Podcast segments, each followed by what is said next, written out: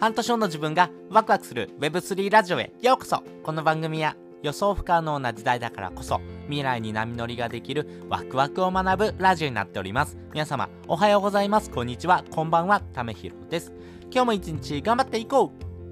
う。ということで今回はですねあなたは何のために NFT を買いますかっていうお話をですねしたいなというふうに思っております。あなたはですね何のために NFT を買いますかえー、私がですね NFT を買う目的なんですけどもやっぱり結局ですね仲間集めなのかなっていうふうに思います。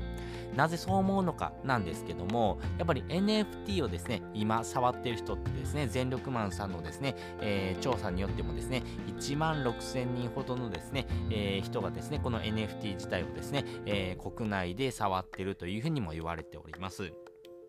なので1億ですね、2、3000万人ほどいる日本っていうですね、えー、小さな国におってですね、えー、まあ、まあ、1万人に1人もしくは、えー、8000人に1人ぐらいですかねぐらいの割合でですね、えー、NFT を持ってますよということです。でもですね、それってまだまだ少ないですよね。えー、やっぱりですね、この NFT 自体はですね、どんどんどんどん盛り上がってくるのはですね、確実かなと思いますし、えー、5年、10年後にはですね、えー、どれぐらいのですね、ユニークユーザーが増えてるのかっていうのもですね、結構楽しみになってるんですけども、そもそもですね、この NFT とかっていうのをですね、今、あ結構楽しんでやってる人ってですね、結構こうクラスの中でも端っこにいる人いる人が多いのかなというふうに思ってます。要はですね、今までですね、えー、まあ、光が当たらなかったような方がですね、そういうふうな動きをしてる場合がですね、結構多いのかなと思ってます。私もですね、えー、まあ、えー、普通というふうなですね、暮らしとかですね、えあとは他の人に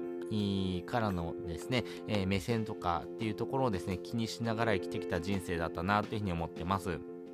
要は他人のことばかりですね、気にしてですね、えー、自分の方にですね、やっぱり全然目を向けないようなですね、えー、生活スタイルというか、そういう風なですね、えー、部分をですね、隠しながら、え生活してきたなというふうに思ってます。やっぱり人にですね、自分のことをさらけ出すとかですね、え自分のですね、思いを伝えるってことはなかなか難しいなというふうに思っているんですけども、やっぱりですね、普段の生活の中で、えそういう自分を出す場面ってなかなかないですよね。え普通のですね、生活をしていて、えー、まあ、職場に行ったりとかですね、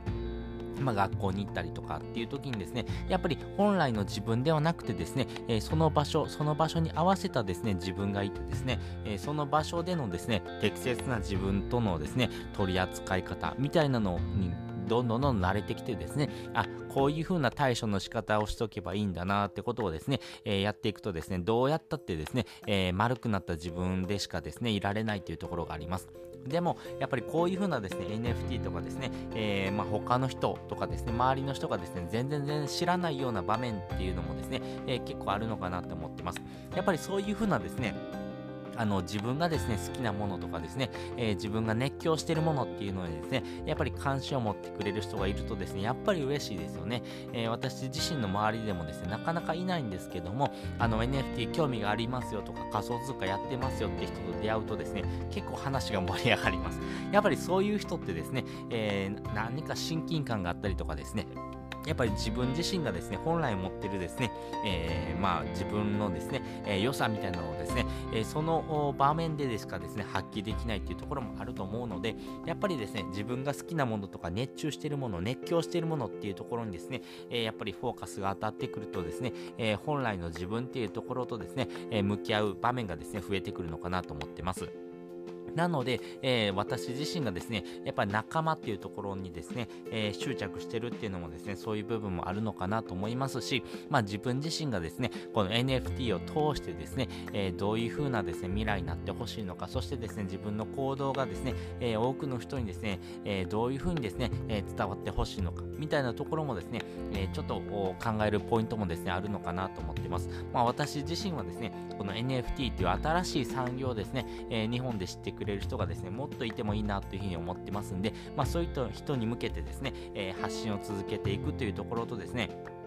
やっぱり、えー、この NFT とかですね、この Web3 の世界っていうところをですね、えー、まあお仕事にできるようなですね、スキルとかですね、えー、自分自身が持っているものっていうのをですね、どんどん磨いていく、そしてですね、え多くの人にですね、貢献できるようなですね、形でですね、え何かしらの行動をですね、示していかないとですね、えあなたは何者ですか、そしてあなたがですね、えできることが何ですかっていうところをですね、え示すことしかですね、この Web3 の世界で生きていけないというところがありますんで、まあ私自身ができることをですね、コツコツとやっていくというところがですね、え、大事になってくるなというふうに思ってます。なので、このですね、NFT を買うことによって、え、私もですね、え、この NFT というふうなですね、新しい産業、そしてですね、この Web3 というのはですね、新しいですね、えテクノロジーの進化によってですね、えまあ、導き出されるようなですね、世界っていうところにですね、非常に興味関心、そしてワクワクをしてますよっていうところをですね、含めてですね、いろんな仲間を集めてですね、えやっぱりこれからもどんどんどんですね、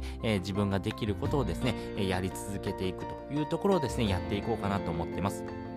なので、この NFT にですね、関わってくれる人がですね、いてくれるだけで本当にありがとうございますっていうところですし、えー、やっぱり今までですね、えー、自分自身がですね、なかなか本来の自分をですね、出せなかったとかですね、えー、自分との向き合い方っていうところにですね、えやっぱりくすぶってたっていうところもあるので、やっぱり、え自分自身をですね、さらけ出すというふうなですね、場面もですね、時には必要かなと思いますんで、まあそんな時にですね、この NFT と向き合ってみるっていうのもですね、非常に面白いのかなというふうに思っております。ということで今回ですね、あなたは何のために NFT を買いますかっていうようなお話をですね、させていただきました。まあ私自身はですね、本来の自分っていうところ、そしてですね、自分との向き合い方っていうところをですね、えー、見つめ直すというところとですね、えー、この NFT というですね、新しいテクノロジー、新しい産業がですね、えー、より盛り上がるようにですね、多くの人にですね、伝えていく。そしてそういった仲間をですね、集めていきたいなというふうに思ってます。やっぱりそういうふうなですね、行動をですね、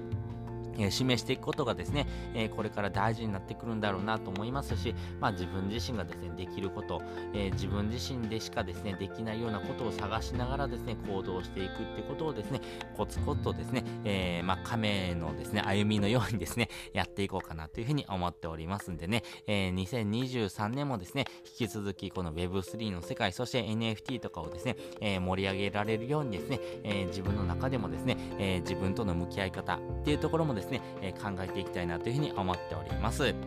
そして本日の合わせて聞きたいです。本日の合わせて聞きたいは、国内 NFT が盛り上がる3つの理由っていうのをですね、概要欄にリンク載せております。やはり国内のですね、NFT 市場はですね、えー、どんどんどんどん盛り上がってます。えー、池早さんがですね、ガチホ文化とかですね、えー、セカンダリー文化っていうのはですね、新たなですね、文化をですね、創設しようっていうふうにですね、奮闘されておりますし、まあ、それによってですね、新たなですね、テクノロジー、そして人々のですね、えー、美意識みたいなところがですね、ある程度ですね、根付いてきたなというところもありますんでね、これからもっとですね、この NFT 市場がですね、盛り上がるというところもですね、合わせて聞いてもらうとですね、あなた自身がですね、まだ NFT を買ってないというところも知ってますけども、NFT っていうものにですね、えー、ちょっと興味を持ってもらうきっかけになるのかなというふうに思っておりますんでね、よかったら覗いてみてください。ということで、本日もですね、お聴きいただきましてありがとうございました。また次回もですね、よかったら聞いてみてください。それじゃあ、またね。